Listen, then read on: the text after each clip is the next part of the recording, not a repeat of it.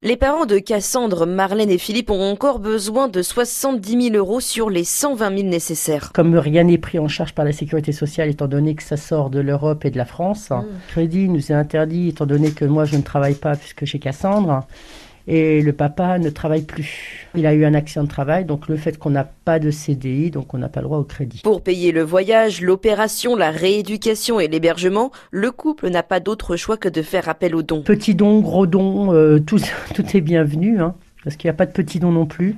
Hein, mmh. Ça soit un euro. Euh, c'est très bien, une petite goutte dans un océan, ça on fait beaucoup de choses. Prévu pour cet automne, le voyage est repoussé à début 2020 car l'état de Cassandre nécessite une nouvelle opération. Elle a une scoliose qui est à 70%, ce qui fait qu'elle a de plus en plus de problèmes respiratoires. Donc, logiquement, elle devrait être opérée du cervelet, donc de, à Chicago, en 2020.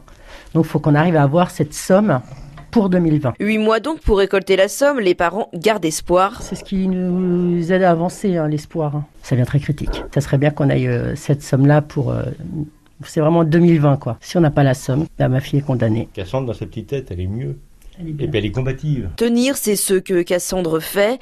De la vie de son infirmière, grâce à toute la solidarité créée autour d'elle, son état se dégrade moins vite que prévu. On sent qu'elle est là, elle est, elle est présente, il y a, il y a un réflexe oculaire.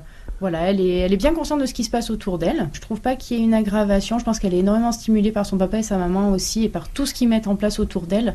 Donc c'est vraiment bénéfique pour elle. Par rapport à d'autres cas comme elle, je pense, elle est quand même relativement stable. Elle se dégrade effectivement, mais pas d'une manière aussi rapide que euh, on pourrait le voir, euh, euh, voilà, dans d'autres cas. Pour recueillir des fonds, toujours pour la petite Cassandre, un loto est organisé ce dimanche à partir de 13h à la salle des fêtes de Busancais.